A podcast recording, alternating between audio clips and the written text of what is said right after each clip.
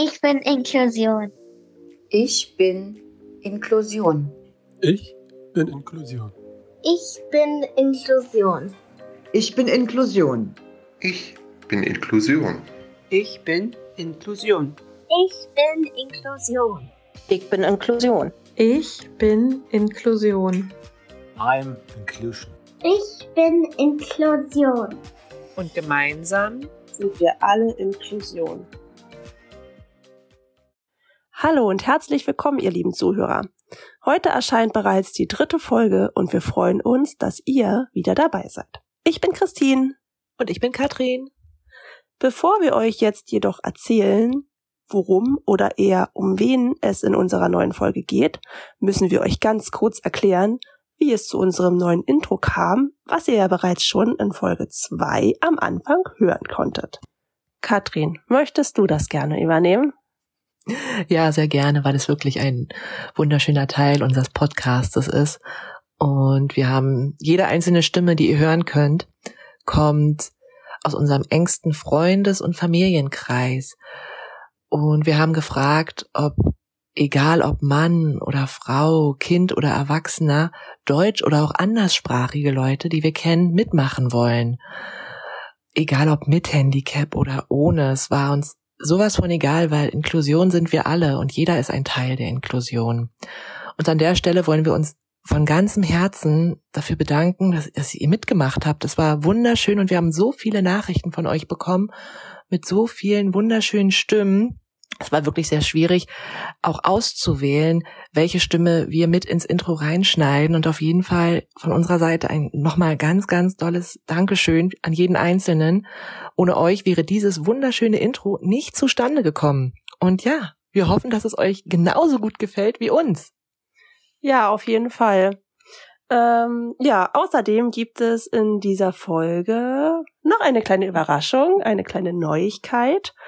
Und zwar hat unser Julius, der beim Intro leider nicht mitmachen konnte, weil er das Wort Inklusion noch nicht so aussprechen konnte, ähm, uns ein Stück am Klavier eingespielt. Eine kleine Eigenkomposition.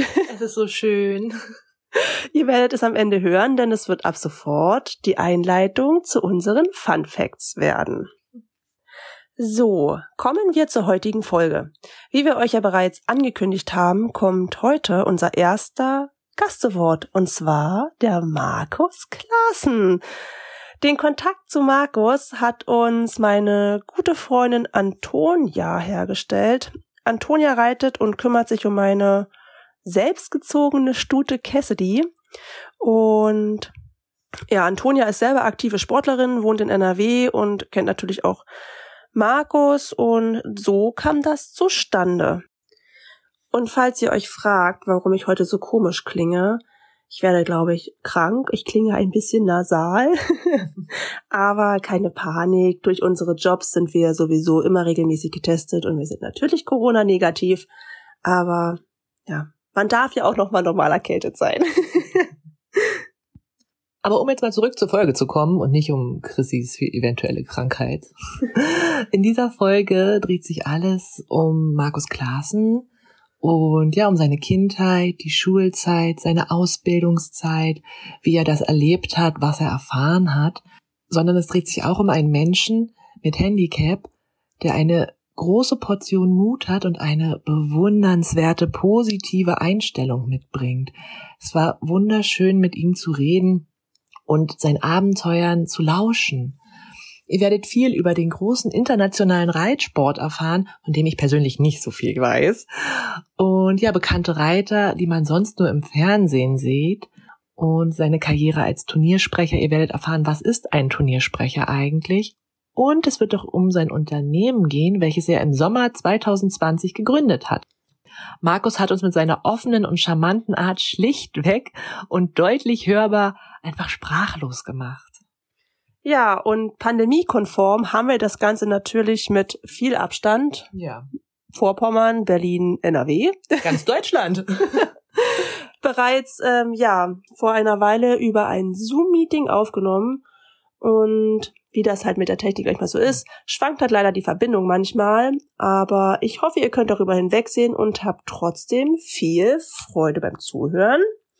Und nicht zu vergessen, zum Schluss kommt natürlich auch wieder, wie ja bereits angekündigt, unser Fun Fact mit dem heutigen Thema Das Leben ist kein Ponyhof.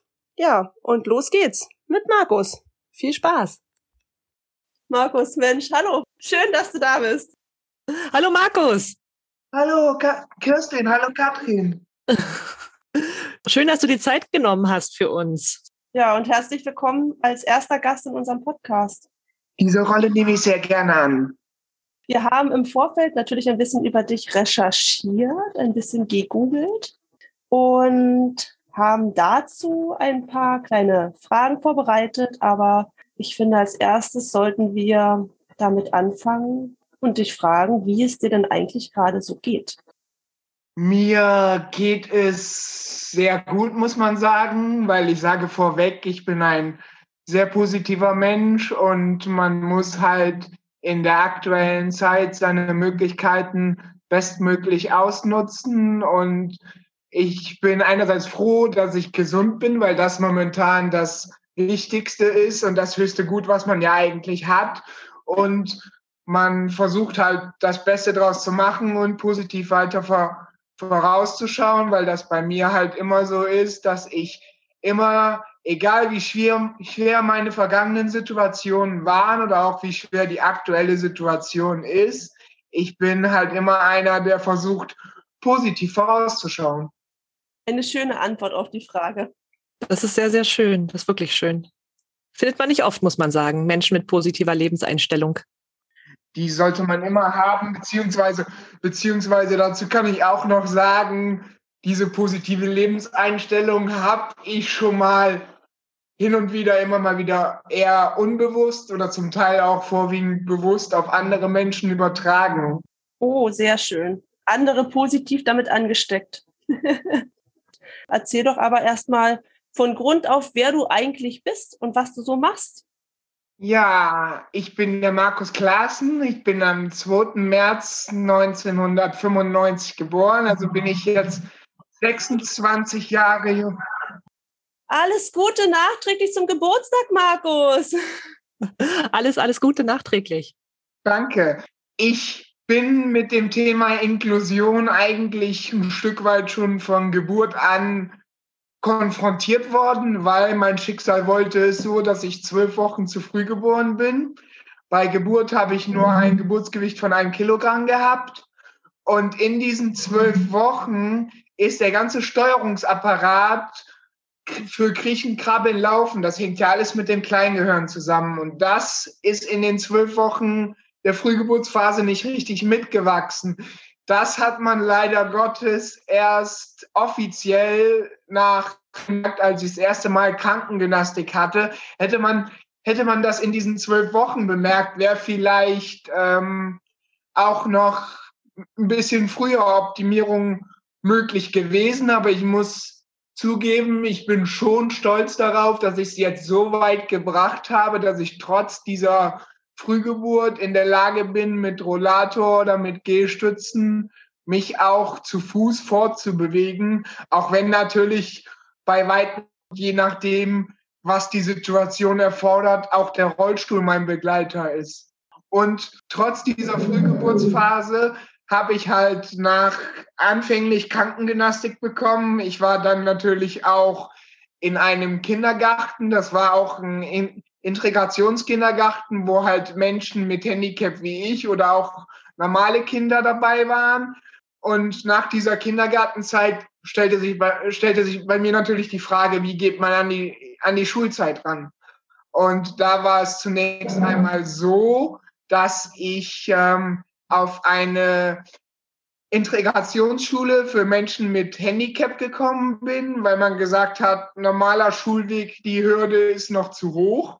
Dann habe ich da halt ähm, mit dem Vorschuljahr angefangen und habe sozusagen da die Schullaufbahn aufgenommen und dadurch durch die Frühgeburt halt die Motorik etwas zurückgeblieben ist, sage ich jetzt mal so, hat man gesagt, okay, man vertraut mir das Tastenschreiben, dass ich halt vorwiegend Texte am Laptop abtippen sollte, was auch immer bezeichnen mag. Und dass ich so halt im Klassenverband da mitgemacht hat, aber halt immer wieder ähm, mit Tastatur vertraut gemacht worden bin, um so meine, weil die betreuenden Lehrkräfte haben nicht dran geglaubt, dass ich mit Hand schreiben können würde. Und habe ich halt mit dem Tastaturschreiben angefangen. Dann habe ich die Vorschuljahr und erstes Schuljahr auf dieser Integrationsschule gemacht. Und dann hat sich die Möglichkeit angeboten, den Wechsel zu vollziehen und doch den Schritt über die normale Schullaufbahn zu machen, indem bei uns im Dorf die Möglichkeit bestand, den Weg über die normale Grundschule einzuschlagen. Dann haben wir aus Vorsichtsgründen wurde erstmal ein zweiwöchiges Praktikum angeboten, was ich dann auch gemacht habe, um zu schauen, ob es überhaupt von den Umständen und von den Gegebenheiten möglich ist, diesen Schulwechsel zu vollziehen. Das Praktikum oder die Probezeit von zwei Wochen hat gut funktioniert und ich hatte auch Lust drauf zu sagen, von meiner Person aus und von meiner Motivation her, ich fühle mich bereit dafür. Dann habe ich quasi das erste Schuljahr auf der Integrationsschule zu Ende gebracht und mit dem Wechsel zum neuen Schuljahr haben wir dann auch den Wechsel zur Grundschule vollzogen.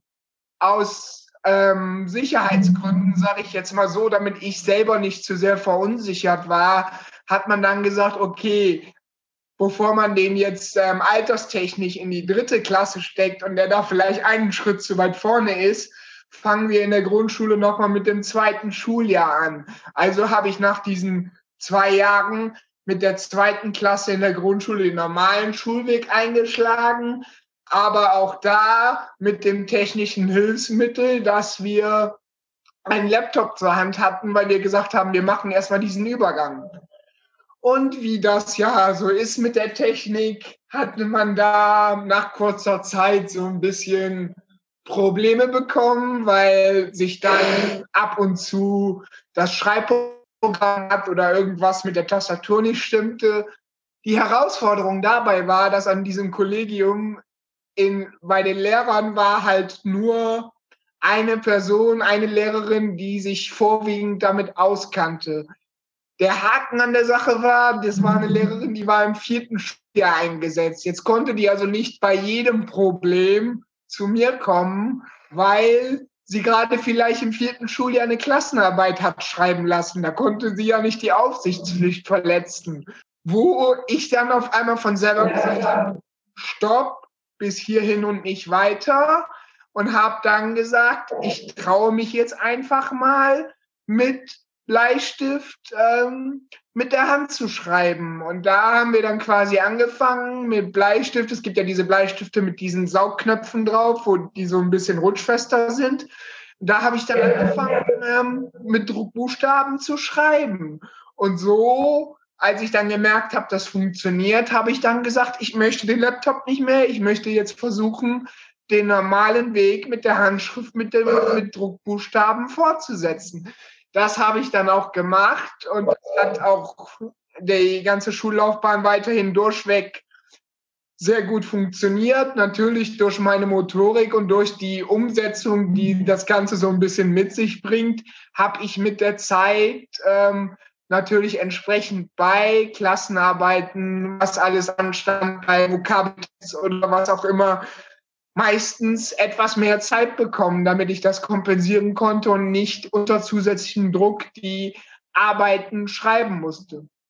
Als Fun Fact sind wir dann dahin gegangen, als ich auf der Grundschule war und gesagt hatte, ich schreibe jetzt mit der Hand und möchte dabei bleiben, haben wir dann natürlich mal ein Schreibheft von mir mitgenommen und sind nochmal zur Integrationsschule gefahren und haben den betreuenden Lehrkräften dann das Heft vorgelegt und die kamen fast aus dem Staunen nicht mehr raus, weil die dann gedacht haben, wie kann das sein, dass Markus auf einmal ähm, mit der Hand schreibt. Und dann habe ich, hab ich den quasi eines Besseren belehrt und habe gezeigt, hier, das funktioniert.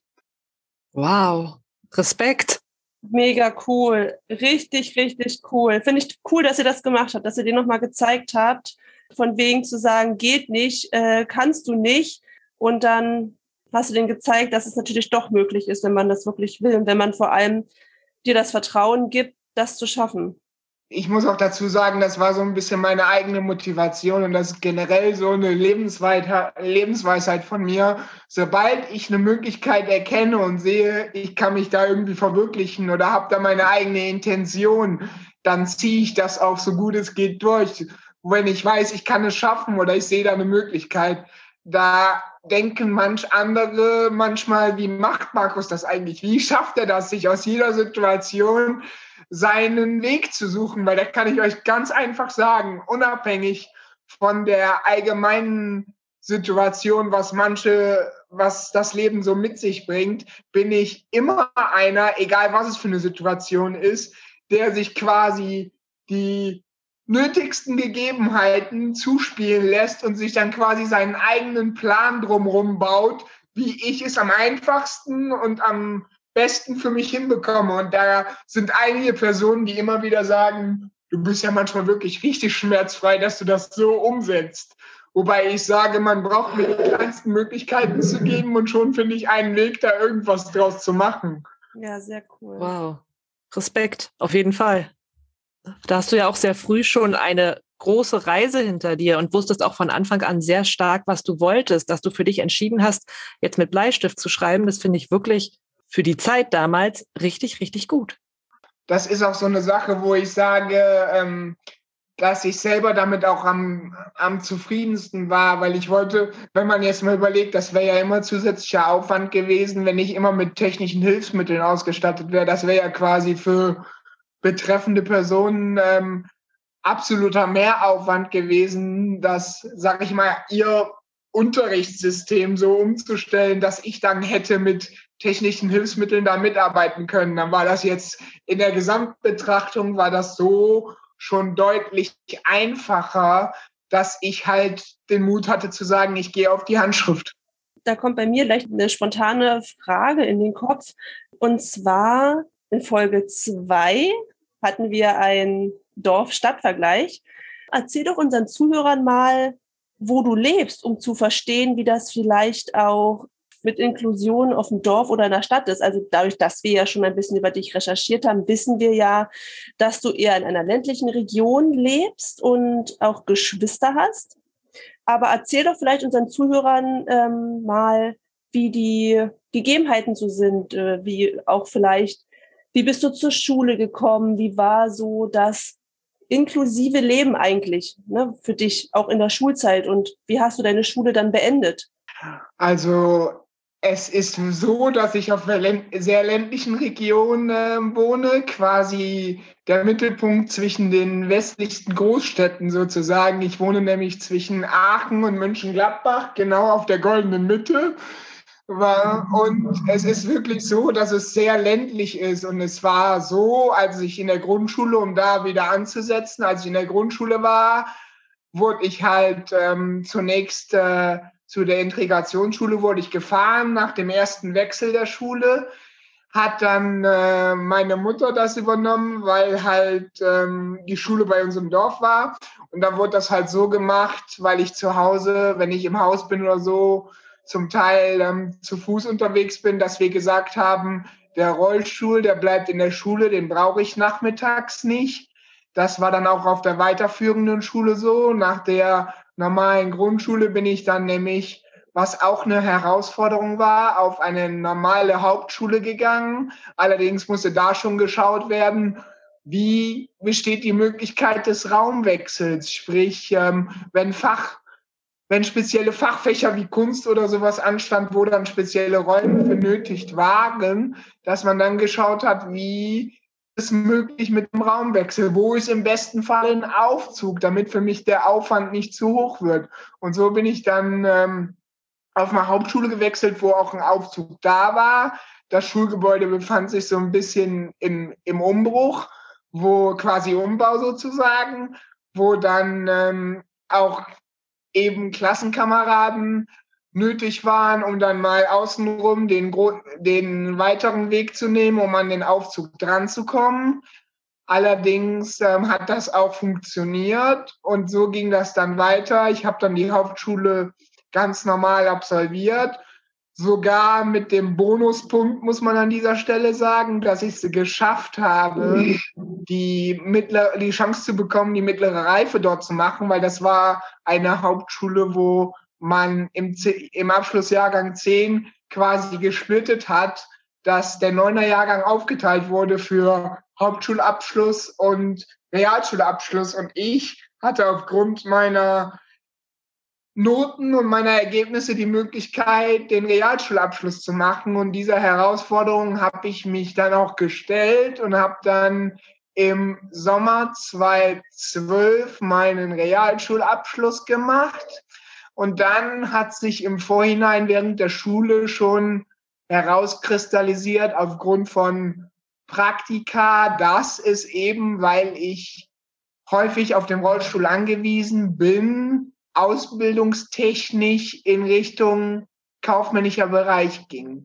Und dann war da natürlich die Herausforderung, erstmal über den eigenen Weg ähm, eine Ausbildungsstelle zu finden mit dem Realschulabschluss, was sich dann als glücklos herausstellte, wo ich dann gesagt habe, okay, weil ich ja sowieso schon im kaufmännischen Bereich meine Ausbildung machen möchte und auch machen werde, mache ich halt nochmal mein Fachabitur und habe dann ab ähm, Schuljahr 2012, 2013 habe ich dann ähm, noch die höhere Handelsschule drangehangen, dass ich dann quasi die Fachhochschulreife im, im Bereich ähm, Wirtschaft und Verwaltung absolviert habe.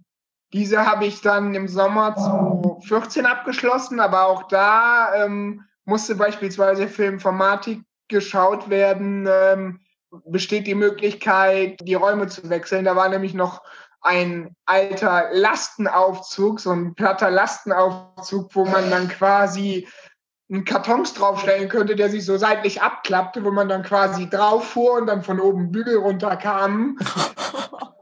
Das war auch in der ersten Zeit die einzige Möglichkeit in den zwei Jahren, um einen Raumwechsel zu vollziehen. Das heißt, alle alle ähm, Fächer haben im Untergeschoss stattgefunden, nur halt für Informatik, für den Computerraum musste ich ins Erdgeschoss und da blieb mir auch nur die Möglichkeit mit dem Lastenaufzug. Ich meine, das hat funktioniert, aber es war schon ein bisschen, schon ein bisschen kurios. Aber ich meine, man muss, man muss dazu sagen, diese Schule hat sich im positiven Sinne mit mir ein Stück weit weiterentwickelt, denn wie das Glück es so wollte, war dieses Berufskolleg, wo ich mein Fachabitur gemacht habe, dann auch mein Berufsschulbegleiter, als ich dann ähm, im Januar 2015 meine Ausbildung begonnen habe. Muss man für die Zuhörer auch sagen, dass meine Ausbildung zwar in Summe eine duale Ausbildung war,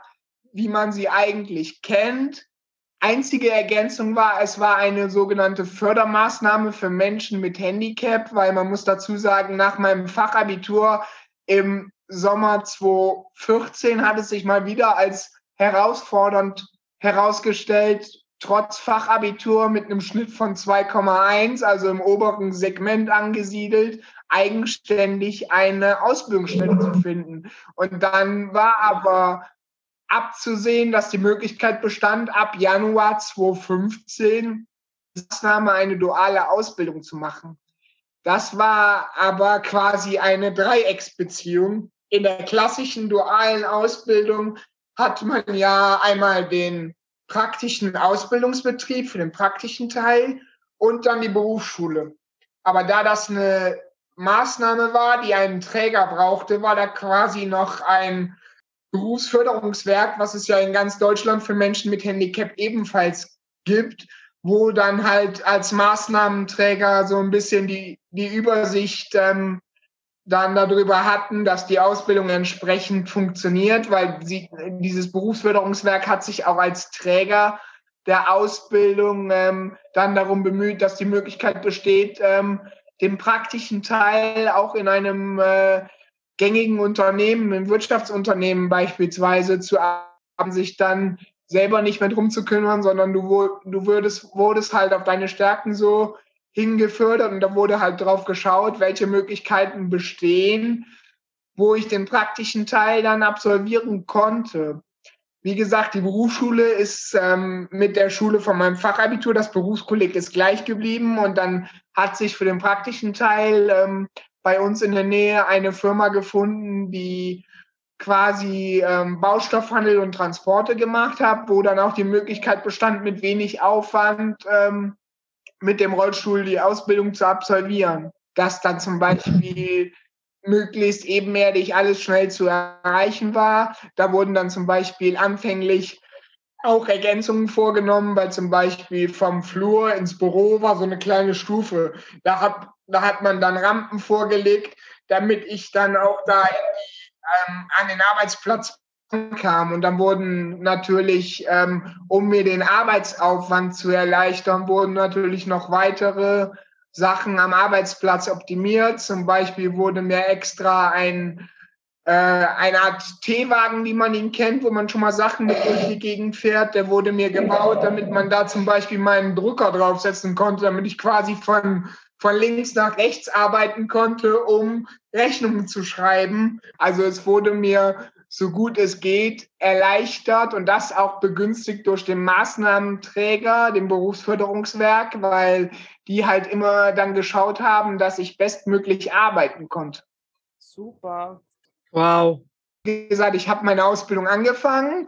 Das war im Januar 2015 und da war ich in der in, in dem Berufskolleg drin. Ich kannte das ja schon mit dem Lastenaufzug, weil man muss dazu sagen, dass ich den Mut an dieser Stelle in der Ausbildung auch hatte zu sagen, ich möchte meine Ausbildung mit zweieinhalb Jahren machen. Der Qualifikation war schon eine gewisse fachliche Basis da, wo ich gesagt habe, wenn die Möglichkeit besteht zu verkürzen, traue ich mich das auch zu. Und des Weiteren hatte ich keine Lust, sozusagen noch mal ein halbes Jahr in eine andere Klasse, um meine, meine Abschlussprüfung dann ein halbes Jahr später zu machen, sondern ich wollte, weil in dem Zusammenhang im Sommer 2014 der erste Ausbildungsjahrgang vom Kaufmann für Büromanagement begonnen hat, wollte ich einfach zeigen, dass ich mit meinen Klassenkameraden zusammen den Abschluss mache und da nicht nochmal ein halbes Jahr quasi nochmal wieder das Ganze auffrische mit den anderen, sondern ich wollte mit meinen Klassenkameraden aus der Berufsschule, wollte ich den Abschluss machen. Da habe ich dann auch, ähm, das habe ich dann auch durchgezogen, weil man muss dazu sagen, Kaufmann für Büromanagement war halt seit Sommer 2014 ein neuer kaufmännischer Ausbildungsberuf. Für die Zuhörer da draußen ist das quasi so, dass man ähm, drei Berufe zu einem gemacht hat. Den Kaufmann für Bürokommunikation, den Bürokaufmann und die altbekannte Bürogehilfe. Das waren ja, sage ich mal, bis ähm, 2014 bodenständige Berufe. Und man hat dann ist dann hingegangen durch den Kaufmann für Büromanagement hat man diese Berufe dann zu einem gemacht. Und da war ja dann auch das sogenannte Prüfungssystem war dann auch ein neues, wo man bisher oder auch heute noch in vielen Ausbildungsberufen eine einfache Zwischenprüfung hat, wo man einfach schaut, wie weit ist der Auszubildende nach der Hälfte der Ausbildung? Wo steht er eigentlich? Wo braucht er eventuell noch Unterstützung, um die Ausbildung zu schaffen? Hat man das bei uns so gemacht, dass die eigentlich bekannte Zwischenprüfung schon zu einem Viertel als gestreckte Abschlussprüfung galt, dass man quasi da Teil 1 draus gemacht hat, damit man äh, hinten raus ähm, das Ganze ein bisschen entzerren konnte, dass man dann quasi äh, nicht noch eine computergestützte Prüfung, die schriftliche Abschlussprüfung hatte, sondern dass man sagt, den Computerteil mit dem Informatik zieht man vor, macht da Teil 1 draus und rechnet das schon zu einem Viertel als Endergebnis an für die dann halt, damit die Schüler und die Auszubildenden sich dann auch entsprechend besser fokussieren konnten und dann nicht am Ende mehrere Bereiche auf einmal lernen mussten. Mhm. Wow, ich habe da mal noch eine Frage. Ähm, hast du da jemals Assistenz benötigt? Damals in der Schule Schulassistenz oder jetzt in der Arbeit Arbeitsassistenz? Ähm, man muss, man muss dazu sagen, ich habe zum Beispiel im Bereich Toilettengang, da habe ich dann, ähm, als ich in der normalen weiterführenden Schule von Klasse 5 bis Klasse 10 war, da kam dann in der Pause immer jemand vom Pflegedienst, der mir geholfen hat, äh, den Toilettengang zu absolvieren, weil ich da ähm, noch nicht so eigenständig war. Das hat sich dann mit der Zeit ähm, hat sich das dann auch ähm, wieder gelegt, weil ich dann auch ähm, noch etwas stabiler war, um mich irgendwo festhalten zu können und das dann zum Beispiel ähm, in der Berufsschule oder so auch eigenständig zu machen. Aber wie gesagt, ich habe halt, um es zu vereinfachen und damit ich mir selber gesundheitlich nicht im Weg stand, weil ich gesagt habe, ich schiebe das Ganze auf, hat man gesagt, dass ich dann in der, ähm, auf der Hauptschule hatte ich dann immer wieder, dass in einer Pause der Pflegedienst kam und mir halt äh, beim, damit, damit es mir da leichter fiel und ich da nicht gesagt habe, nee, ich möchte das nicht oder so, sondern es war schon eine Erleichterung für mich. Also hast du da schon gute Unterstützung bekommen? Das ist ja, finde ich ja auch immer wichtig, ne, dass, dass man auch gute Unterstützung bekommt in dem Sinne. Ja, dazu muss man sagen, ich bin so einer, der eine gewisse Grundmentalität hat, zuerst mal selber zu machen, aber wenn eben es doch notwendig ist, bin ich der Letzte, der sagen würde, nee, ich brauche keine Hilfe, sondern da bin ich halt jemand, der dann auch entsprechend äh, Hilfe und Unterstützung an, annimmt. Ist ja auch, finde ich ja auch gut. Ich meine, das ist ja, wie gesagt, wir haben ja eine relativ oder wir wollen ja eine relativ breite Masse an Menschen erreichen, wo jeder ja unterschiedliche Erfahrungen hat. Und was uns auch wichtig ist, ist dann eben, dass die Erfahrungen auch geteilt werden und vielleicht jemand, der sich zum Beispiel der jetzt noch sehr jung ist und jetzt gerade in der Schule ist oder ja sich bereit, vorbereitet auf die weiterführenden Schulen und ein bisschen Angst davor hat oder Bedenken hat, sich eben Unterstützung zu holen, dass man durch solche Erfahrungen, die du gemacht hast, den Leuten vielleicht auch so ein bisschen den Mut geben kannst äh, und sagst, ne, mir ging es genauso, aber ich habe es probiert, das war nicht so, habe aber erstmal dann auf Unterstützung zurückgegriffen und dann ging das irgendwann auch alleine dass man einfach den, den Leuten da draußen, die vielleicht in ähnlichen Situationen gibt, mit Erfahrung vielleicht auch weiterhilft. Du hast über deine Schulzeit erzählt, über deine Ausbildung und dass du die auch erfolgreich abgeschlossen hast. Wie ist das Leben jetzt? Also jetzt ist es so, dass ich ähm, sozusagen aus meinen Erfahrungen, wo wir gleich auch noch darauf zu sprechen kommen, heraus eigene Projekte oder ein eigenes Projekt, was mir sehr am Herzen liegt, initiiert habe, was ich mal in diesem Jahr fertig werden wird. Denn ich habe aus all diesen Szenarien, die wir jetzt rückblickend besprochen haben, habe ich ein Buch geschrieben, um auch einfach mal Menschen mit Handicap oder was ich eben schon sagte, auch ohne Handicap, Menschen im Allgemeinen einfach mal abzuholen und zu zeigen, was ist eigentlich möglich, wenn ich was, wenn ich eine Sache habe oder mehrere Sachen habe, woran ich Spaß habe und wie kann man das am besten umsetzen. Und da habe ich quasi das Ganze als Biografie aufgebaut, dass ich wirklich auch, wie ich gerade geschildert habe, meinen Werdegang von der Geburt über die Schule bis zur Ausbildung habe ich dann quasi alles ähm, wiedergegeben, aus dem Sport heraus habe ich dann einen gewissen Zeitpunkt gewählt, wo ich dann ähm, den Cut gemacht habe und gesagt habe, bis hierhin schreibe ich das Ganze, halte ich das Ganze fest. Und jetzt befindet sich das ganze Projekt mit dem Buch quasi in der Realisierungsphase, weil auch da die Intention dahinter habe, möglichst viele Leute, auch Leute, die mich noch nicht kennen, abzuholen und denen einfach zu zeigen, dadurch, dass sie mein Buch lesen, denen einfach zu zeigen, was möglich ist. Und wenn die Situation es wieder zulässt, bin ich auch gerne bereit zu sagen, Büchervorstellungen zu machen oder so ein bisschen wie jetzt hier auch, meine Erfahrungen dazu zu teilen, damit die Leute einfach mal sehen, was ich für eine Person bin und wie ich das geschafft habe, um sich dann selber einen Weg zu suchen, und eine Basis zu suchen, zu sagen, das interessiert mich, da brenne ich für, da habe ich Spaß dran und da kann ich meinem Schicksal sozusagen wieder entfliehen, weil es gibt ja auch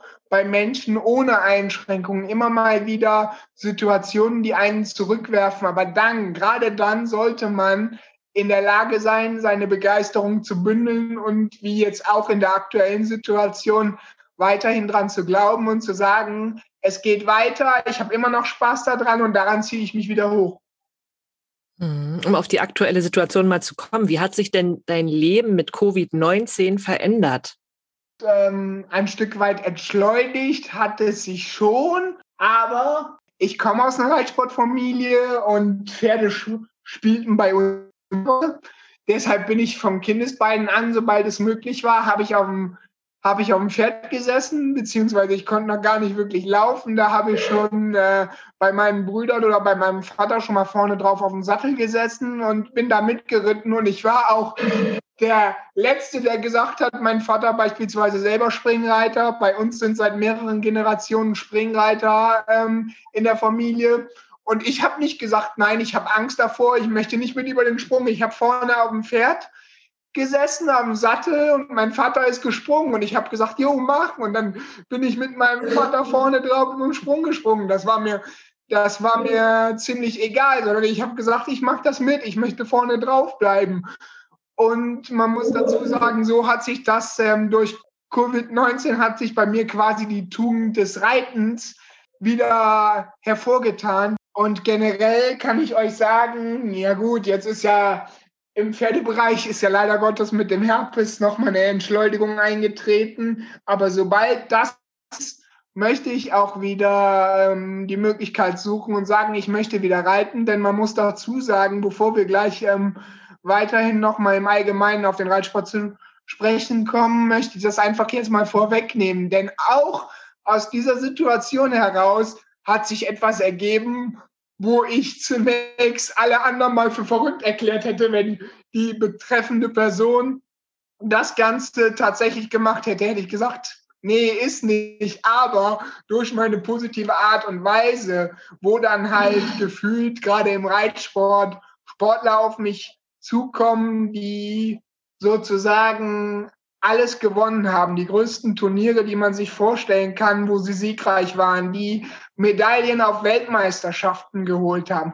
Wenn diese betreffenden Personen dann in diesem Zusammenhang, dass ich letzten Sommer wieder geritten habe, auf einen zukommen, wenn ich Lust hätte und wenn es passt, könnte ich sie mal besuchen, dass ich dann sage, ich bin natürlich dabei, aber dass die betreffende Person ähm, dann hingeht und mir nicht nur die Tür, nicht nur die Tür für einen Besuch aufmacht, sondern dann auch noch sagt, ich werde auch noch ein Pferd finden, wo du drauf reiten kannst, ist das schon was Besonderes. Und wenn ich jetzt den Namen nenne, es, es wird nämlich, es wird Janne Friederike Meyer sein, dann weiß die Kirstin auch ganz genau, welche Person ich nämlich meine und Gefühl habe. Und das sind halt so Situationen, wo ich sage, okay, mir wird mir wird die Möglichkeit gegeben und dass ich mir dann meine eigene, meine eigenen Ideen nehme, wo ich sage, okay, ich hätte das am besten Falle gerne so und so.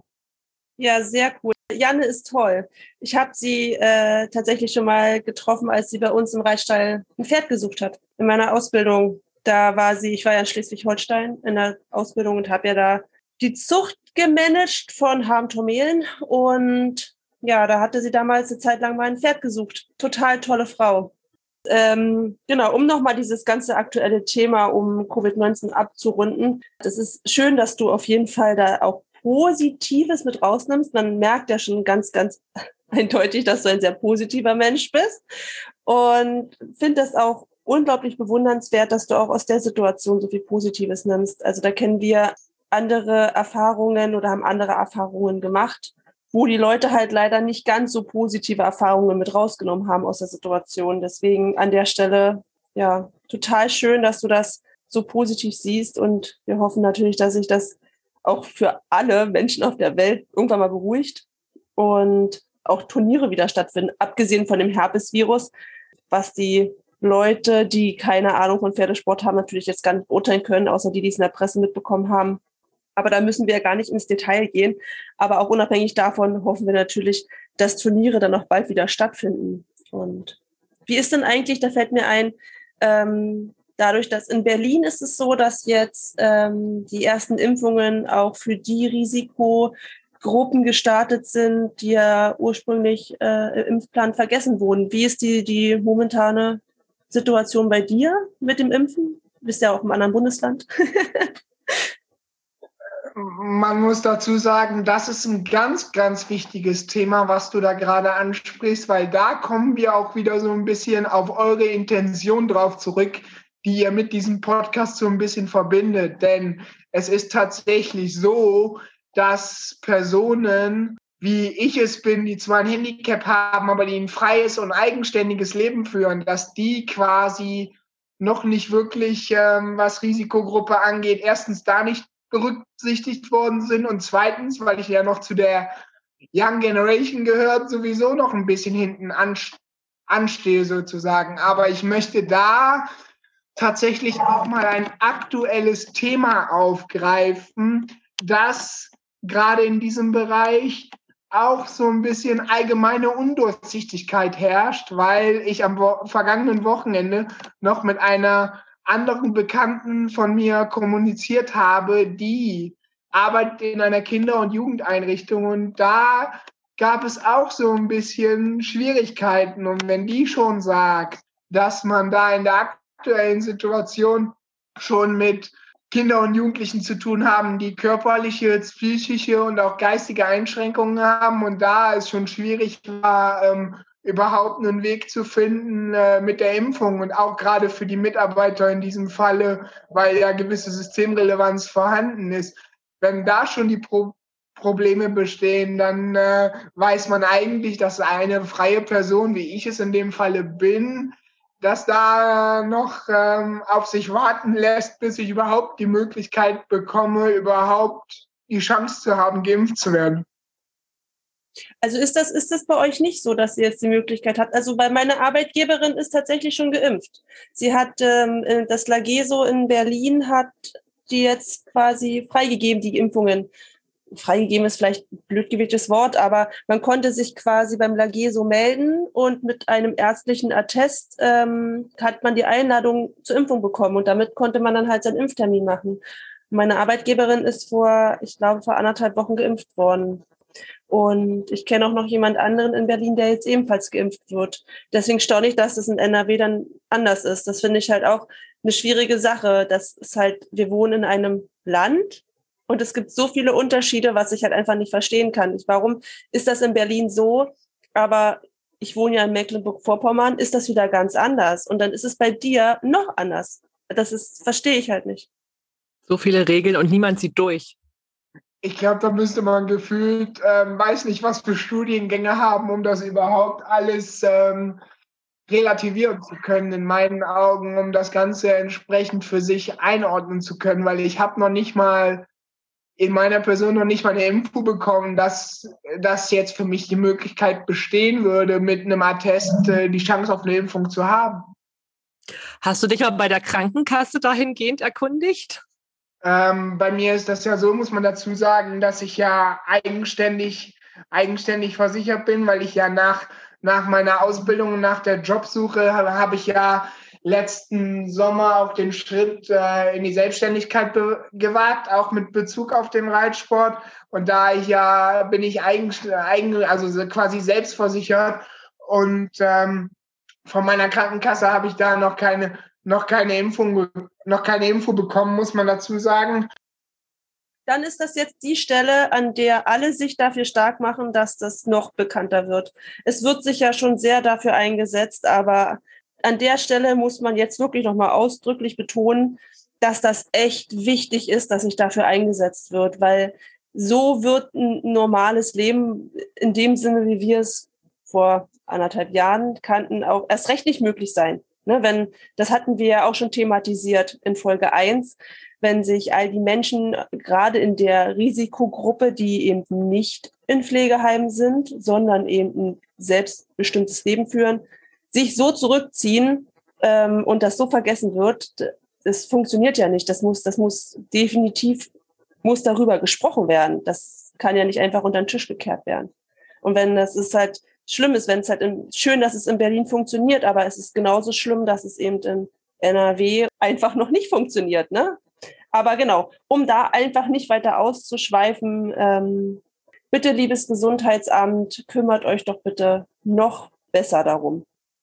dem kann man eigentlich nur beipflichten, damit äh, wenigstens von manchen Seiten auch die Möglichkeit besteht, die Situation im Allgemeinen schnellstmöglich in den Griff zu kriegen. Aber da muss halt von Entscheidungsträgern auch Handlungsgeschwindigkeit reinkommen, damit, äh, damit man auch geordnet die Chance hat zu sagen, wir geben genügend Leuten die Möglichkeit. Definitiv, ja. Um jetzt mal das Thema abzuschließen und jetzt endlich zum Reitsport zu kommen, weil ich kenne mich mit dem Reitsport nämlich so gar nicht aus. Ähm, ich habe gelesen, dass du Turniersprecher auch bist. Und das wollte ich mal fragen, wie ist es denn dazu gekommen und seit wann machst du das? Erzähl vielleicht den Leuten vorab erstmal, wer was ein Turniersprecher macht. Ich weiß das und dadurch, dass Katrin mich ja auf vielen Turnieren auch schon begleitet hat und ja auch unseren Verein immer mit unterstützt, ähm, weiß sie das auch, aber viele, die wirklich gar nichts vom Reitsport wissen, wissen vielleicht auch gar nicht, was ein Turniersprecher überhaupt ist. Ja, ich erkläre das Ganze natürlich sehr gerne.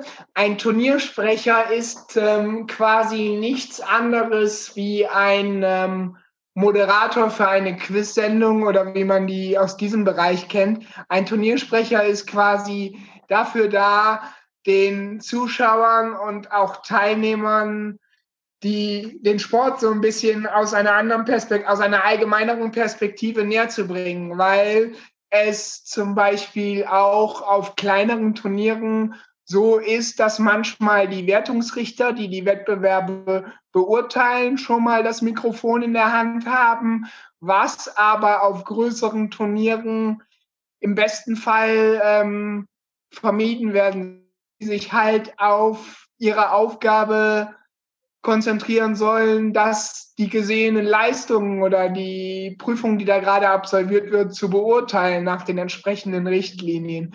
Und deshalb ist es auf den größeren Turnieren, auf größeren Veranstaltungen quasi so, dass ähm, ich dann als Moderator, wie zum Beispiel auch bei einer Quiz-Sendung, eben den Sport an die Teilnehmer und auch Zuschauer versuche zu vermitteln und natürlich auch je nach, je nach Situation, so wie wir es jetzt hier haben, mit allen Möglichkeiten den Leuten auch den Sport zu erklären, damit für die Leute selber die Möglichkeit besteht, sich mit den Reitern, Teilnehmern, aber auch mit den Anforderungen, die die Teilnehmer absolvieren, zu identifizieren um die Geschichte damit anzufangen, wie es eigentlich dazu kam. Denn es war genau genommen der Oktober 2015, als ich ähm, Urlaub hatte und gesagt hatte, okay, ich fahre jetzt mal ein Profiturnier unter der Woche, ähm, fahre ich jetzt mal angucken, weil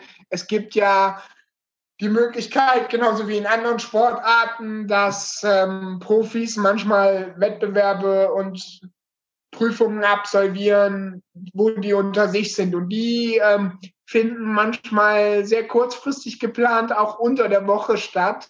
Und da war ich dann halt ähm, im Oktober einen Mittwoch auf einer solchen Veranstaltung. Derjenige, der das Mikrofon in der Hand hatte, nicht so ganz spontan war, weil es kann ja schon mal vorkommen, man hat ja bei solchen Wettbewerben eine Startreihenfolge und es kann dann aus irgendwelchen Gründen schon mal sein, dass sich diese Startreihenfolge verschiebt, dass einer dann Eisen verloren hat oder und dann noch ein bisschen mehr Zeit in der Vorbereitung braucht oder was auch immer. Und da waren halt zwei Reiter in der Bahn, wo der Brecher am Mikrofon nach seiner Liste gegangen ist, wo die Reiter, wo die Reiter dann gesagt haben, nee, der andere ist aber jetzt zuerst dran, wo es dann quasi zu einer Verwechslung kam. Und genau an dieser Stelle hat dann ein Bekannter von mir, ähm, kam dann zu mir und meinte, ob ich nicht die nächste, die nächste Veranstaltung bei ihm, auch so ein Profi, Profiturnier Anfang der Woche, ob ich diese nicht ähm, übernehmen wollen würde am Mikrofon, weil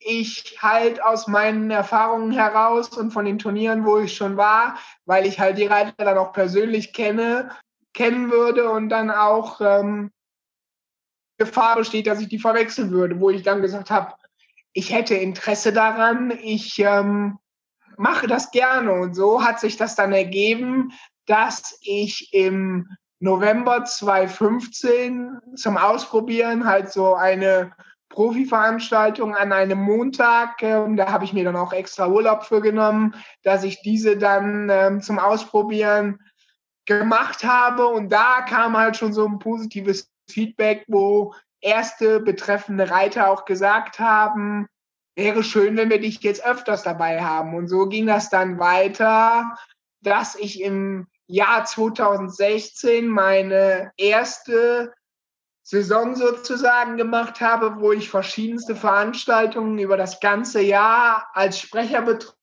Und das hat sich ähm, bis zum Jahr 2019 dann so weit gesteigert, dass ich insgesamt bis jetzt 40 Veranstaltungen im gesamten Bundesgebiet äh, betreut habe, von unten vom Nordschwarzwald angefangen äh, bis nach Bayern runter. Und ich war sogar ähm, schon in Sprecherfunktion in Mecklenburg-Vorpommern in Großwiegeln tätig.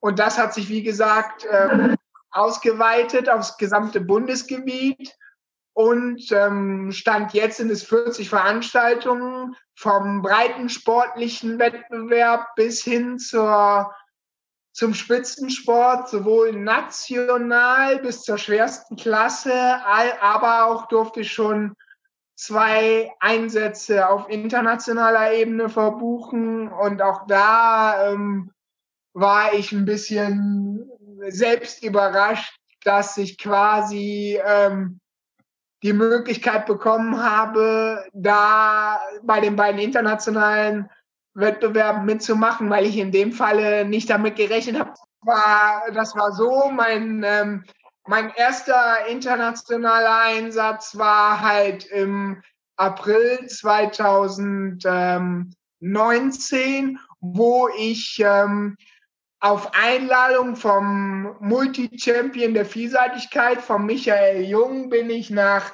Radolfzell am Bodensee gefahren, weil da ähm, ein Turnier war und ich immer mal wieder gesagt habe, ich möchte gerne mal in die Vielseitigkeit hineinschnuppern. Und da habe ich dann halt die Gelegenheit genutzt, so ein ganzes Wochenende in der Vielseitigkeit einfach mal zu erleben, weil man unterscheidet im Reitsport ja einmal zwischen den Springreitern, die ihre eigene Disziplin haben, die Dressurreiter haben ihre eigene Disziplin. Und die Vielseitigkeit ist ja quasi ähm, Dressur, Springen und dann kommt als dritte, dritte Disziplin halt noch das Geländereiten dazu. Und ich wollte halt immer mal so ein komplettes Wochenende erleben, wo ich dann gesagt habe, ähm, ich bin dabei, als sich die Möglichkeit geboten hat. Und so überraschend das Ganze dann auch war. Ich kam, ähm, man muss dazu sagen, wenn ich größere Touren mit dem Auto mache, gibt es schon mal Situationen, wo ich dann äh, Stop-Over mache und ich bin dann quasi mittwochs ähm, losgefahren und habe dann einmal ähm, an der Raststätte übernachtet, um dann donnerstags weiterzufahren und war dann halt donnerstags zum Beginn der Veranstaltung, wo die Vielseitigkeitsreiter dann immer mit der Dressur anfangen, war ich halt vor Ort. Und nachdem ich halt mein Campingmobil ähm, aufgebaut habe, weil an dieser Stelle möchte ich, den, möchte ich den Zuhörern auch die Möglichkeit geben, dass ich in solchen Situationen auch ziemlich spontan bin, denn zwangsläufig ähm, ein Hotel als Übernachtung anbieten, sondern mir reicht einfach nur ein Stellplatz mit Stromanschluss und dann mache ich quasi meinen Kofferraum zum ich, ähm,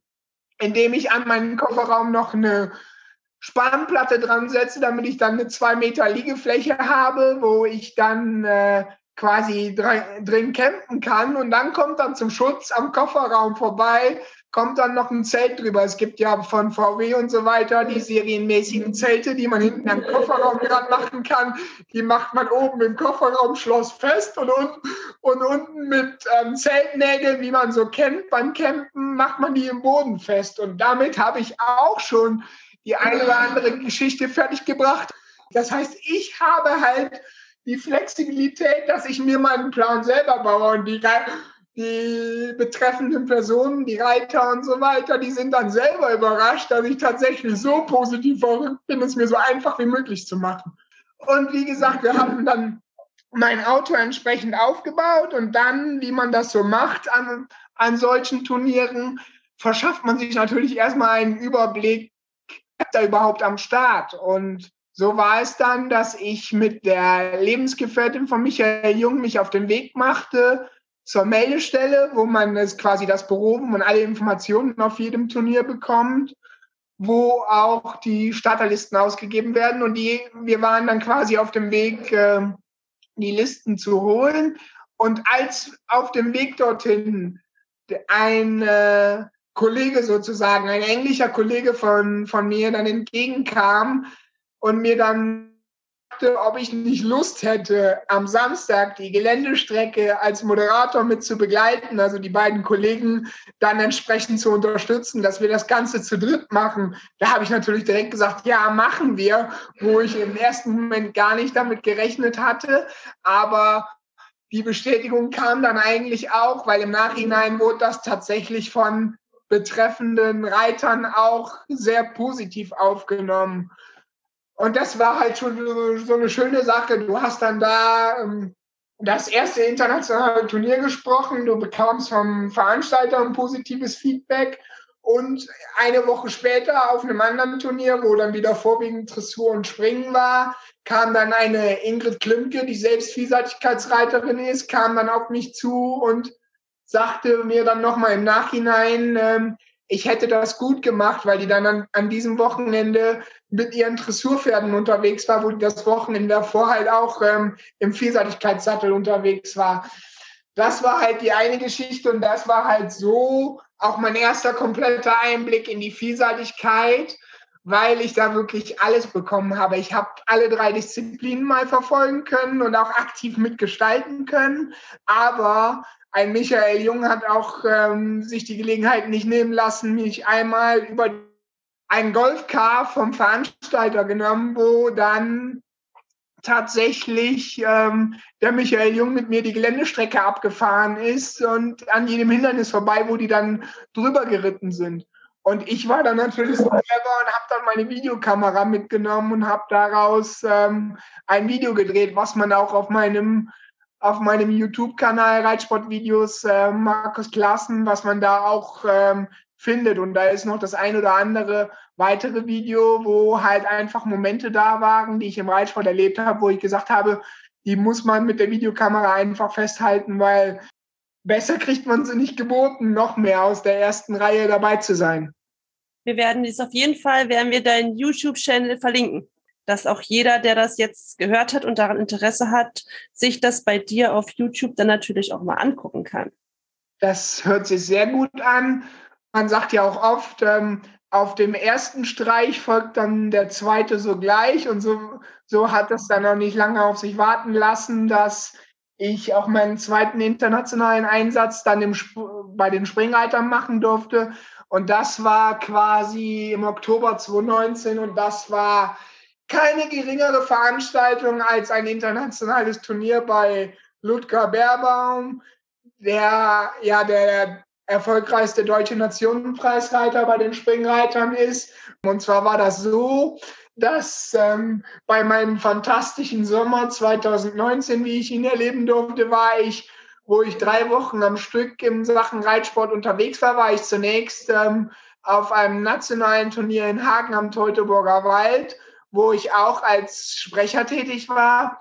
Und dann im Verlauf des Wochenendes kam dann quasi das Team rund um Ludger Berbaum, die kamen dann auf mich zu und haben mich tatsächlich gefragt, ob ich nicht Lust hätte, im Oktober auf dem Hallenturnier bei denen auch als Sprecher tätig zu werden, wo ich dann natürlich auch gesagt habe, Klar, mache mach ich gerne. Und so hat sich das dann ergeben, dass ich da auch im Oktober 2019 gleich meinen zweiten internationalen Einsatz als Sprecher ähm, erleben durfte. Und man muss dazu sagen, während ich in Radolfzell so einfach wie möglich ähm, vor der Sprecherkabine aus dem Rollstuhl heraus moderiert hatte, habe ich dann halt da ganz klassisch ähm, vom Richterturm aus äh, die Moderation gemacht und da musste ich auch Treppenstufen absolvieren. Und das ist ja, wenn ich was zum Festhalten habe, kann ich mich fast ähm, überall fortbewegen. Und das Positive an der ganzen Sache war, dass quasi alle, die involviert waren, egal ob Richter, Parcoursbauer oder auch mein Sprecherkollege, jeder wollte mir helfen, damit ich so einfach wie möglich die Treppenstufen bewältigen konnte. Und das ist eigentlich auch so der positive Flow, dass die Leute, die mich sehen, dass sie sich dann auch entsprechend anbieten, um es mir so einfach wie möglich zu machen, obwohl die meisten sich mittlerweile bewusst sind, dass ich immer erst ein Stück weit alleine probiere, weil ich halt ein ehrgeiziger Mensch bin, der, der sich sagt, erstmal versuche ich das Ganze alleine zu bewältigen. Mhm. Du bist auf jeden Fall ein kleiner Abenteurer. Es ist super interessant, dir zuzuhören. Ja, wenn ihr wollt, kann ich euch noch mehr solche Geschichten erzählen. Und zwar, als ich ähm, von dem Turnier im Hagen nach Hause kam, hatte sich so ergeben, dass ich tatsächlich ähm, zwei, zwei Europameisterschaften im Reitsport persönlich erleben darf. Ich meine, für jeden Sportbegeisterten, unabhängig vom Reitsport, sondern im Allgemeinen, ist es ja schon eine Ehre, ein Großevent wie Europameisterschaften, Weltmeisterschaften als Zuschauer erleben zu dürfen. Aber ich hatte die Ehre, sogar mittendrin statt nur dabei zu sein.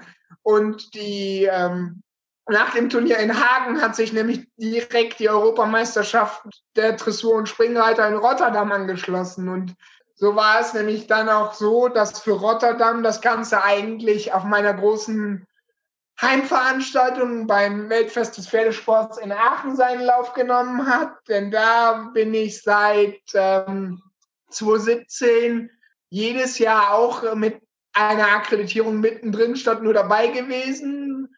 Selbst seit meinem ersten Jahr 2014, seitdem ich mein Auto habe, bin ich jedes Jahr mit einer Dauerkarte dahin gefahren, weil ich gesagt habe, wenn du die Möglichkeit hast, dann musst du das auch ausnutzen. Und wenn du dann zum Beispiel 2019 am Ende des CHO in Aachen gehst du nochmal zu den Pferden in den Stall, du gratulierst dem Sieger im großen Preis von Aachen und ähm, sprichst dann mit betreffenden Personen und die Pfleger sagen dann, ja, sprech doch meinen Reiter an, der, der macht dann bestimmt was möglich. Dann bist du natürlich motiviert, das auch zu machen. Und ich bin natürlich einer, der jedes kleinste Körnchen, was ihm in, in den Weg gelegt wird, dann auch versucht ähm, zum Wachsen zu bringen, indem er versucht, äh, die Situation in die Realität umzusetzen. Und so hat sich das dann ergeben, dass dann quasi am Samstag, als ich, als ich in Hagen war, die Bestätigung,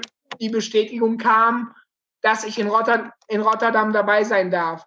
Dann bin ich dann sonntags von Hagen heimgefahren, habe dann quasi einmal meine, meine Montur gewechselt, neuen Koffer gepackt und bin dann montags direkt nach Rotterdam zur Europameisterschaft aufgebro aufgebrochen, habe da wirklich sieben Tage ähm, Sport vom Feinsten erlebt, durfte alle Parcours, die, die sich den Springreitern in den Weg stellten, durfte ich mir angucken. Ich habe ähm, mich mit den Offiziellen vom Weltverband unterhalten. Also ich durfte da wirklich alles ausleben. Aber wie einige vielleicht ähm, schon den Spruch kennen, ähm, wenn man einmal seinen Traum leben darf, ist es schon schön, aber wenn man die Möglichkeit hat, das Ganze dann zweimal zu machen, sollte man nicht zögern. Und so war dann gleich eine Woche später die Europameisterschaft der Vielseitigkeitsreiter. Ich bin sonntags von Rotterdam mit positiven Erlebnissen und mit Momenten abgereist, wo ich gedacht habe, okay, ist ja schon besser, besser gewesen, als du erwartet hast habe dann Montag einmal ähm, regeneriert, auch einmal Klamotten äh, getauscht und bin dann dienstags auf die Europameisterschaft in Lüne, Lüneburger Heide zu den Vielseitigkeitsreitern gefahren. Und auch da habe ich natürlich alles mitgenommen, vom ersten Training über ähm, die Dressuren, über die Motivation der Pferde, über ähm, mich selber durchs Gelände mit dem Rollstuhl so ein bisschen durchzukämpfen, um mir gewisse Hindernisse anzugucken, weil das ist auch so eine Sache, die ich auf den Turnieren im Allgemeinen immer gerne mache. Wenn ich weiß, ich habe die Möglichkeit, dann schaue ich mir natürlich auch die Herausforderungen und die Anforderungen an, die, die sich den Reitern in den, Weg, in den Weg stellen. Und es war mir egal, ob ich durch die Heide ein Stück weit durch den Sand durch musste. Ich habe es ich hab's durchgezogen und ich habe mir halt die wichtigsten Stellen angeschaut. Mhm. Da kommt mir eine Frage, Markus. Ähm, ich, muss, ich muss da einmal was dazwischen fragen, um wieder auf dieses große ganze Thema zu kommen. Wie, was würdest du, was sagst du zu dem Thema Barrierefreiheit auf den Turnieren? Das ist eine Sache, die ähm, wir ja auch noch mal beleuchten könnten. Hast du da einen Tipp an die Veranstalter? Müssen ja auch nicht die größten Turniere sein, aber auch kleine Turniere. Was ist, wohin sollte der Weg gehen zur Barrierefreiheit auf den Turnieren oder Sportveranstaltungen? Generell ähm, sollte es dahingehend, sage ich jetzt mal, ähm, gerade im ländlichen Bereich, dass man vielleicht, kommt auch auf die Situation drauf an, aber dass man äh, halt schaut, ähm, bei gewissen Orten oder Veranstaltern, dass die eben schauen, dass die es den Menschen mit Handicap äh, so einfach wie möglich machen, weil da gebe ich euch vollkommen recht, dass man halt immer wieder so ein bisschen seinen Gegebenheiten dann zu kämpfen hat, weil egal ob Rollstuhl oder Rollator, es ist ja so eine Sache, dass ähm, dass irgendwo immer, sag ich mal, Gras oder Sand vorhanden ist, klar, kannst du nicht, kannst du nicht überall, ähm, überall pflastern, sag ich jetzt mal so, aber es sollte zumindestens eine gewisse Trasse geschaffen werden, dass Menschen mit Handicap die Möglichkeit haben, sich mit einfachem Aufwand ähm, fortzubewegen und nicht ähm, gegen Löcher oder sonst was anzukämpfen. Es ist mir auch bewusst, dass das nicht überall zu realisieren ist. Aber generell ist Potenzial da, um es solchen Menschen halt einfacher zu machen, damit die eben weniger verärgert sind, dass sie dann nachher sagen, ja, jetzt haben wir zwar mal eine Veranstaltung besucht, aber war jetzt nicht so optimal für uns. Wer weiß, ob ich nochmal dahin fahre. Also da sollte man schon so einfach wie möglich denken und auch Erleichterungen ermöglichen, weil ja nicht, nicht jeder so eine Kämpfermentalität hat, zu sagen, egal was für ein Untergrund, ich box mich irgendwie doch schon durch. Mir zum Beispiel ist das vollkommen egal, ob Sand oder was auch immer. Ich, ich versuche mich trotzdem äh, da durchzukämpfen, aber es gibt halt andere, die wirklich nur an einen bestimmten Platz rankommen wollen, um einen guten Überblick zu haben, aber verärgern sich dann halt schon, weil es halt schwieriger ist. Und du kannst auch nicht jeden Grasweg oder so kannst du auch nicht mit Hobelspänen auslegen, weil das auch nicht die einfachste. Nein, um Gottes Willen, ja. Aber man darf ja auch nicht nur, man, man, es ist ja, Barrierefreiheit ist ja auch gerade auch für ältere Menschen, ne? Also ich meine, die kommen durch den Sand mit dem Rollator natürlich sehr schwierig. Aber als kleines Beispiel ist es, ähm, was ich schon mal gesehen habe, was ich sehr schön fand, ist die Lösung, mit einfachen Paletten Sandwege zu überbrücken zumindestens ähm, oder auch an der Tribüne ein extra Bereich abzusperren, eben für Menschen mit Handicap oder einen, einen Platz zu schaffen, der barrierefrei zugänglich ist. Das ist ja organisatorisch möglich. Dadurch, dass ich ja selber auch schon Veranstaltungen mitorganisiert habe, weiß ich das. ähm, und diese Lösung mit den Paletten war zum Beispiel sehr schön. Also wenn das jetzt zufällig irgendwann mal ein Veranstalter hört, der eben Turniere ausrichtet, Paletten sind für jeden begehbar oder eben auch mit dem Rollstuhl befahrbar. Elektrorollstuhl, Handrollstuhl, mit dem Rollator ist das möglich, mit Krückstock ist das möglich. Da, da habt ihr vollkommen recht. Vor allen Dingen ähm, darfst, du, darfst du eins nicht vergessen, es gibt ja immer noch ähm, Handicap genug Leute, die trotz ihres Handicaps äh, ziemlich eigenständig ähm, unterwegs sein können. Und da sollte man zum Beispiel an so mobilen Sitzplatztribünen, sollte man beispielsweise an den Treppen auch vielleicht mal so aus Metall einfach einen Griff dran machen, damit die auch die Möglichkeit haben, ähm, sich etwas höher zu setzen, weil es kann ja nicht sein, das hatte ich zum Beispiel mal, als ich in Warendorf war auf einer Veranstaltung, dass ich an so einer Tribüne, an so eine Tribüne rangefahren bin im Rollstuhl und habe dann ähm, habe dann den Wechsel gemacht und mich auf die normale Sitzschale gesetzt. Aber ich hätte auch schon gerne gehabt, wenn ich die Möglichkeit gehabt hätte, okay, ich gehe jetzt ein, zwei Stufen höher, um drüber zu gucken, weil dann hast du meistens das Problem, wenn du unten in der ersten Reihe sitzt, je nachdem, wie die Tribüne gebaut ist, dass du dann von der Stange oder gerade drüber guckst. Da sollte man dann schon sagen, dass man sagt, okay, man nimmt so ähm, Metall, Metallgriffe, die man irgendwie an die Stufen dran macht, die man ähm, flexibel ähm, an- und abschrauben kann. Ja, definitiv. Also das ist, das finde ich auch ganz, ganz wichtig. Das ist immer noch, obwohl wir im Jahre 2021 leben, mir immer wieder aufgefallen ist, dass gerade bei Sportveranstaltungen, speziell jetzt, wenn wir über den Reitsport reden, da wirklich noch sehr viel Verbesserungsbedarf ist.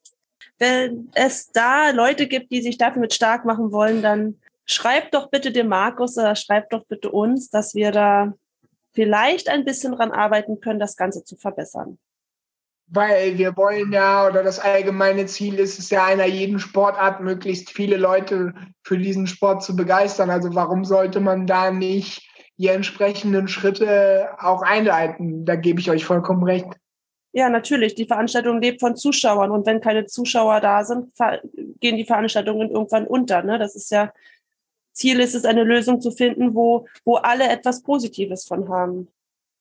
Das ist auch so, weil äh, selbst die Sportler sagen, ja, die werden von den Zuschauern getragen und es ist halt nochmal was anderes, ähm, vor Zuschauern seinen Sport auszuüben und sich dadurch nochmal ein bisschen zusätzlich zu motivieren, als es in der zurückliegenden Zeit oder auch aktuell ähm, häufiger der Fall war, wo die Sportler eben nur unter sich waren.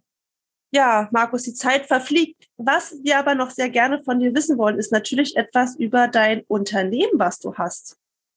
Ja, wie ähm, vorhin schon gesagt, ähm, habe ich mich im Sommer 2020, also im letzten Jahr, ähm, mit Reitsportbedarf ähm, selbstständig gemacht, weil ich halt ähm, aus einer Reitsportfamilie komme und weil wir selber einen Pensionsstall haben, wo Pferde sind und weil ich dem Sport halt so verbunden bin, habe ich gesagt, das ist was, was ich gerne machen möchte. Und weil, wie gesagt, wie auch in der Folge schon ähm, mehrfach angeklungen, ist es halt schwer in meiner Person mit ähm, Grad der Behinderung von 100 ähm, eine langfristige Perspektive auf eine Vollzeitstelle zu bekommen, dass ich gesagt habe, ich versuche jetzt gerade mit dem Reitsportbedarf so ein bisschen meinen eigenen Weg zu gehen, auch wenn da gerade in der jetzigen Zeit quasi doppelter Mut zugehört, aber ich wollte schon immer was mit Pferden machen und deshalb habe ich mich halt mit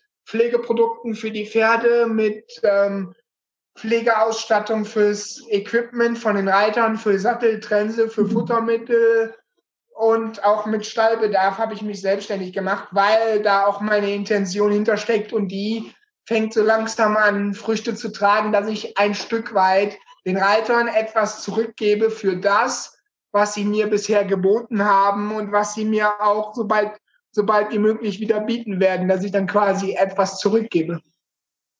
Ja, super, sehr schön. Eine, eine sehr schöne Idee. Können ist natürlich ist ja auch wieder die Frage, ähm, in der heutigen Zeit, es wohnt ja nicht jeder bei dir in der Nähe. Also ist denn, besteht die Möglichkeit, dass die Leute über dich auch Futtermittel oder Pflegeprodukte beziehen und du die verschickst? Diese Möglichkeit besteht ebenfalls. Ich habe eine Internetseite, die nennt sich www.reitsport-hautnah.de, wo ich halt ähm, meine Partnerfirmen ähm, drauf ähm, habe, um zu sehen, welche Bereiche und was ich anbiete. Und dann kann man sich gerne per E-Mail-Kontakt äh, mit mir in Verbindung setzen, indem man auf der Internetseite das Kontaktformular ausfüllt. Dann bekomme ich bekomme ich den Kontakt und dann können Interessenten gerne meine Produktlisten ähm, per E-Mail zugeschickt bekommen und wenn die dann ähm, sich dafür entscheiden, dann äh, besteht die Möglichkeit, dass entweder die Bestellung von mir selber abgewickelt wird, weil ich die Produkte gerade zur Hand habe auf meinem Lager, oder aber was Futtermittel angeht, besteht auch die Möglichkeit, dass Futter bestellt wird und ich das direkt ab Werk äh, von den Herstellern zu dem Kunden vor die Haustür schicke. Ach, sehr schön. Also, ihr lieben Zuhörer, wer ein Pferd zu Hause hat und Markus gerne unterstützen möchte, dann, bevor ihr woanders bestellt, ähm, fragt doch bitte bei Markus an. mhm. Es ist wirklich schön, dir zuzuhören. Ähm, aber um jetzt mal langsam Richtung Ende zu kommen, was möchtest du denn den Zuhörern noch mit auf den Weg geben? Natürlich allen Menschen, die ein Handicap besitzen oder auch denen, die keines haben, die anders mit dem Thema Inklusion in Verbindung stehen. Willst, ja, die einfach mehr erfahren wollen. Was würdest du diesen Menschen mit auf den Weg geben wollen? Also ähm, zunächst einmal, ähm, wenn man eine Basis hat und man hat Sachen, wo man sich für interessiert, dann sollte man den Spaß auch ausbauen und wirklich auch den Mut haben, auf entsprechende Personen zuzugehen, auch wenn das gewisse Größen sind, sei es ähm, Künstler, Sportler oder was auch immer. Wenn man die Möglichkeit hat, diese Personen anzusprechen und dann sollte man dann, dann sollte man das auch machen, weil um das jetzt nochmal abschließend zu sagen, bei mir war es so, dass ich viel anfänglich über Streams mir den Sport angeschaut habe. Ich habe früher immer schon den Sport im Fernsehen verfolgt, habe dann mit der Zeit, ähm, wo die Möglichkeit rausgekommen ist, dass es Livestreams gibt, habe ich mir dann den Sport ähm, auf diesen Streams angeguckt. Und wenn ich dann mal auf solche Veranstaltungen als ähm, Besucher zu Gast war und ich wollte von den Reitern etwas wissen, dann habe ich natürlich den Mut gehabt und war auch schonungslos zu mir selber und habe gesagt, ich kann das Gesicht zuordnen, ich weiß, wie der Reiter heißt und habe dann den betreffenden Reiter auch angesprochen. Das heißt, es soll vor allen Dingen die Scheu abgelegt werden, der Respekt vor einem selber, der muss fallen, um es dann, um es dann einfach zu haben und zu sagen, man geht den Weg, woran man Spaß hat. Das heißt, die Scheu vor sich selber einfach fallen lassen und einfach auf die Leute zugehen. Auch wenn ich verstehen kann, dass viele so ein bisschen eine Grundachtung haben und sagen, die Leute stehen aber viel höher, die, die haben eine viel höhere Anerkennung. Im Umkehrschluss sind das auch nur Menschen, die mit Wasser kochen, unabhängig von, vom Sportlichen, auch im Freizeitbereich, sei es ähm, Konzerte oder was auch immer, wenn die Möglichkeit besteht, dass man seinem Idol nah sein kann oder auch ähm, nah sein möchte, dann sollte man sich vorher vielleicht mal Gedanken machen, wie schaffe ich es, meine eigene, meine eigene Scheu abzulegen. Ich habe auch, weil ich die Leute mit den Leuten sprechen wollte und von den Leuten was wissen wollte, habe ich auch einfach die Leute angesprochen, mich mit den Leuten unterhalten. Und im Umkehrschluss ist es dann wirklich so, dass die dann, dass die dann gemerkt haben, oh, dem Markus macht man so schnell nichts vor, der weiß, wovon er redet, das Ganze hat Hand und Fuß begeistert mich dann auch selber, dass, die, dass das Ganze dann bei den Leuten so gut ankommt. Ja, super. Das war doch ein, ein sehr schönes Schlusswort. Eine sehr schöne Geschichte zum Schluss. Genau, mutig sein und über sich selbst stehen. Finde ich sehr, sehr toll. Ja, und ja, Mut. Mut finde ich, äh, das hast du, das hast du sehr schön beschrieben. ja, Markus, vielen, vielen lieben Dank, dass du unser erster Gast bist ich danke, ich danke bei euch, dass ich, Teil, dass ich Teil dieses Podcasts sein darf. Ja, wir hören uns ja nochmal. Das war ja nicht das letzte Mal. Das können wir ja, so viel können wir ja schon verraten. Hoffentlich. Ich bedanke mich bei euch und bin auf das Ergebnis gespannt. Super, Markus. Danke dir. Vielen lieben Dank. Ja, es war sehr schön mit dir. Wir wünschen dir einen ganz tollen Tag. Euch auch. Ja, ciao. Tschüss. Ciao. So, wir hoffen, euch hat das Interview mit Markus genauso gut gefallen wie uns und ihr fandet es auch genauso spannend wie wir. Bevor wir uns aber jetzt verabschieden, wollen wir euch natürlich noch unsere Fun Facts zum Thema Das Leben ist kein Ponyhof erzählen.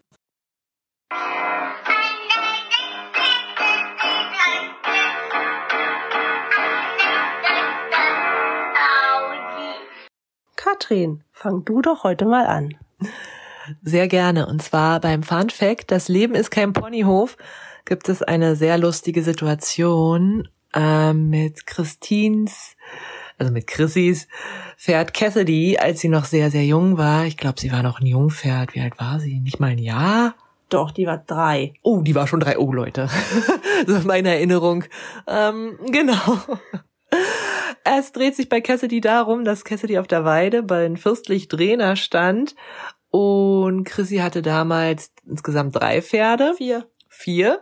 Und wir mussten sie natürlich auch irgendwann wieder von der Koppel zurück äh, in den Stall führen, beziehungsweise auf die Wiese auf dem elterlichen Hof. Und ja, da war dann die Frage, wie bekommen wir die Pferde wieder zurück? Und Chrissy hat mir die Zügel von Cassidy gegeben, weil sie dachte, Cassidy den Strick. Den Strick. weil sie dachte, ach, Cassidy ist so ein tolles, ruhiges Pferd und noch so jung und Katrin schafft das schon. Ja, nun. Während wir dann also die äh, einzige Hauptstraße des kleinen Dorfes entlang liefen, ähm, wollte Cassidy die ganze Zeit an meinen Haaren knabbern und versuchte immer meine Haare zu bekommen, immer zu fassen zu kriegen mit dem Maul, weil wie er gesehen hat auf den Bildern habe ich auch recht voluminöse Locken und wahrscheinlich dachte sie einfach, es ist Stroh, ich weiß nicht direkt, was ihre Intention dahinter war.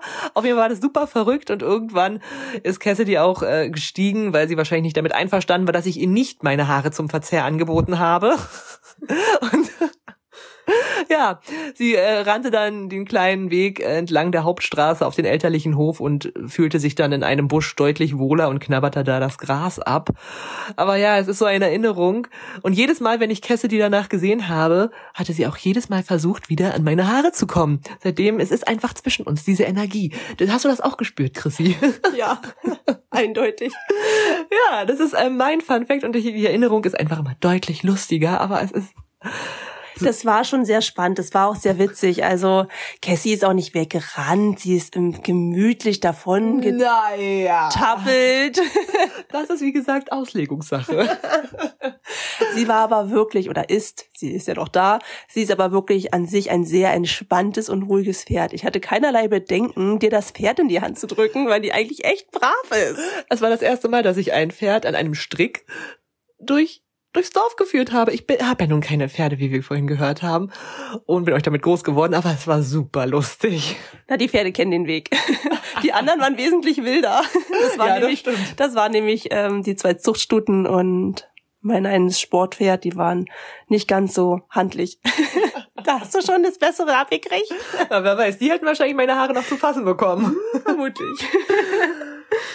ja, zu meinem Fun Fact. Oh, der ist, der ist auch super lustig. Ja, der ist tatsächlich, der ist, ja, spannend.